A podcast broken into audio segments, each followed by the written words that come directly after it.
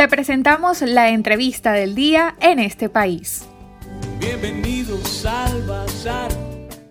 A más de un año y medio de haber llegado la pandemia por el COVID-19 a Venezuela, sus consecuencias son más que evidentes. Las miradas han estado centradas en la vacunación, el tratamiento y la cuarentena, pero ¿en dónde ha quedado el tema del tratamiento psicológico de familiares, de pacientes y personal médico de primera línea? Esa inquietud la tuvo el personal de Médicos Sin Fronteras en Venezuela y decidieron intervenir. En nuestra entrevista de esta tarde tenemos dos invitados de esta organización internacional. Se trata de la encargada de prensa Yotibel Moreno, además de Diego Balmaceda, psiquiatra y gestor de actividades de salud mental de esta organización, quienes nos estarán explicando cómo trabaja en el manejo del dolor y situaciones de estrés. Iniciamos con Yotibel Moreno, a quien le damos la bienvenida a los micrófonos en este país y la Red Nacional de Radio Fe y Alegría. Yotibel, cuéntenos algo sobre las experiencias en los hospitales que alentaron a Médicos Sin Fronteras Venezuela a llevar a cabo esta iniciativa. Desde inicios de la pandemia global del COVID-19, la salud mental de los pacientes y sus familiares y además del personal sanitario que trabaja en primera línea ha sido fundamental dentro de las operaciones que MSF lleva adelante en todos los proyectos relacionados con el COVID-19. El manejo del duelo causado por la pandemia ha sido una de las principales preocupaciones para los equipos de salud mental.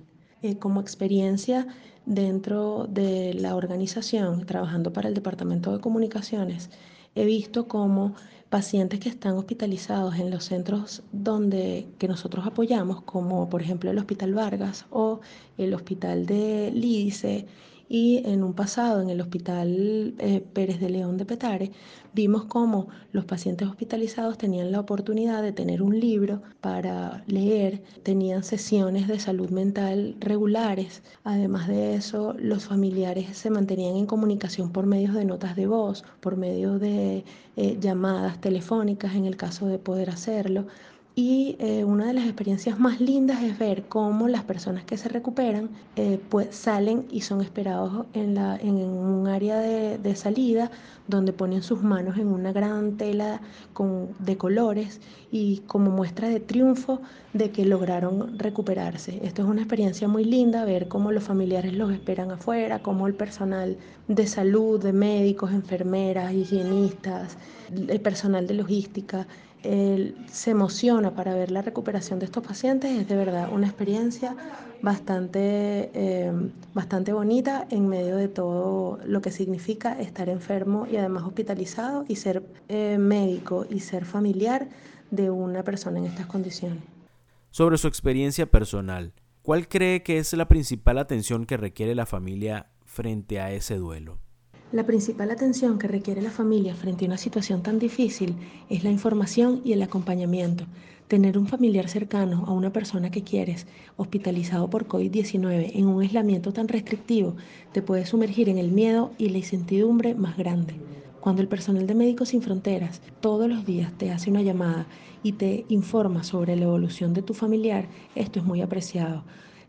Cuando mi tío estaba hospitalizado nos permitían enviar notas de voz donde le dábamos aliento y lo invitábamos a que se mejorara. Eso mantenía a la, familia cercana. Cuando ya su muerte fue inminente, Igualmente, el, equipo de salud mental de Médicos Sin Fronteras nos preparó para este momento. Después de su muerte, no fue posible eh, despedirnos de él.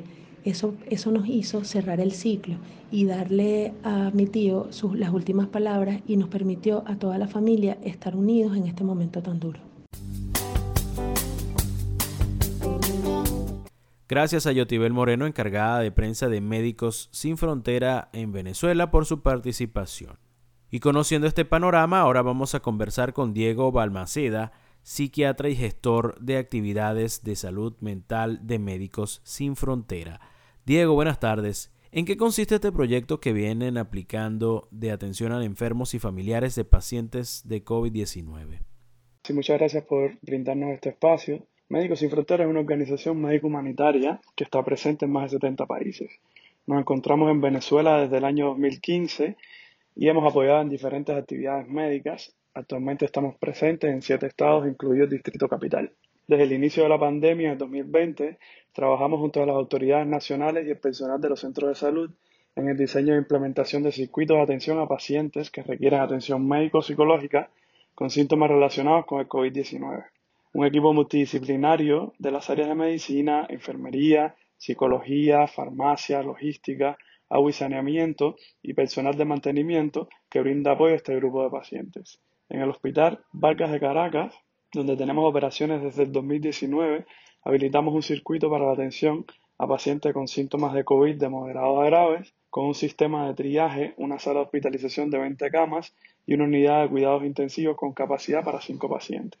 Se han atendido hasta junio de este año un alrededor de 4.414 pacientes en tamizajes, 490 pacientes hospitalizados y se ha brindado soporte psicológico a familiares de personas que fallecieron a causa del COVID-19. Además, se han realizado más de 50 sesiones de psicoeducación en duelo, 120 capacitaciones en primeros auxilios psicológicos, autocuidado, manejo del duelo y notificación de malas noticias al personal médico y no médico. Cada paciente que ingresa recibe atención psicológica según sus necesidades. Primeros auxilios psicológicos, psicoeducación, acompañamiento psicológico. Podemos ir desde el manejo del estrés propio del ingreso hasta un tratamiento psicoterapéutico más profundo comunicación con sus familiares, técnicas de relajación, entre otras actividades. Ofrecemos también tratamiento a los familiares de pacientes ingresados, tanto individual como grupal. Y en los casos donde el desenlace de la enfermedad lleva al fallecimiento, hacemos un acompañamiento de los familiares en el proceso de duelo, que sabemos muy bien que es un proceso necesario para sanar. Desde Médicos Sin Fronteras alentamos y acompañamos cada día a nuestros pacientes durante el proceso y cada vez que un paciente mejora y se va de alta, presenciamos un momento bastante bonito. ¿Cómo se puede manejar este tema del duelo en una pandemia tomando en cuenta que por las mismas características del COVID-19 algunos enfermos terminan muriendo solos porque los familiares no pueden estar a su lado? Cuando se pierde un ser querido se producen reacciones emocionales muy fuertes y dolorosas. En la situación actual de la pandemia que estamos viviendo, muchas personas no tienen la posibilidad de despedirse de su familiar y esto es un hecho que podría Claro está, dificultar el proceso natural del duelo que ya de por sí es bastante doloroso. El trabajo del duelo es la elaboración que conduce a la readaptación progresiva a los cambios que han tenido lugar, en este caso la muerte, y a la aceptación progresiva de esta. Consideramos que es necesario para la familia poder realizar una despedida lo más normal o natural posible, con los rituales más cercanos a los habituales, dígase velatorio o velorio. Por eso en nuestros servicios condicionamos espacios para la despedida con medidas de bioseguridad, pero que rescatan la cercanía de este proceso. Brindamos también espacios de consejería para familiares que necesitan un acompañamiento posterior al fallecimiento. Les recordamos que esta tarde hablamos con la gente de Médicos Sin Fronteras en Venezuela, ahora con Diego Balmaceda, psiquiatra y gestor de actividades de salud mental de dicha organización. Muchos ven a pacientes y familiares de COVID-19 como el foco principal, pero ¿cómo asistir también al personal médico que trabaja en la primera línea bajo niveles importantes de estrés, viendo a tantas personas enfermarse, agravarse y tener que informarles a sus seres queridos que han muerto? En Médicos Sin Fronteras abogamos por espacios de trabajo en donde se fomente la importancia de la salud mental. Los trabajadores de primera línea trabajan bajo una carga emocional que en momentos puede ser bastante intensa.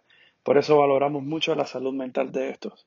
Hemos creado espacios para reducir el estrés, realizamos sesiones de relajación, meditación guiada, les capacitamos para desarrollar estrategias y medidas de autocuidado, tienen a su disposición atención psicológica tanto individual como grupal en el caso de ser requerido.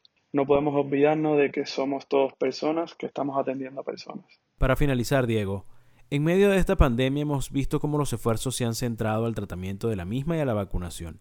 Pero ¿qué importancia tiene la fortaleza mental tanto para pacientes como para contagiados con el fin de superar esta enfermedad y sus secuelas? Esta pandemia nos ha enseñado a ver las enfermedades desde un punto de vista más holístico y a desarrollar estrategias más integrales. La salud mental no puede separarse de la salud física. Para nosotros fortaleza mental está en saber reconocer y validar emociones y sentimientos que experimentamos para poder obtener herramientas que nos permitan adaptarnos a este tipo de situaciones. Fortaleza mental es también saber pedir ayuda cuando la necesitamos y dedicar cada día a un momento a cuidarnos, a respirar, a permitirnos sentirnos ansiosos o tristes y a ser autocompasivos con nosotros mismos.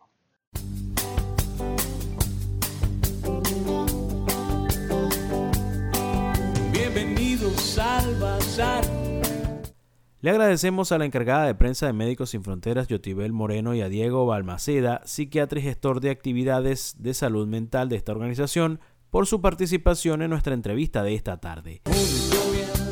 Para conocer más del programa en este país, visita nuestras cuentas en redes sociales, en Twitter e Instagram como arroba en este país radio, en Facebook en este país programa radiofónico y en la página web en este país.info.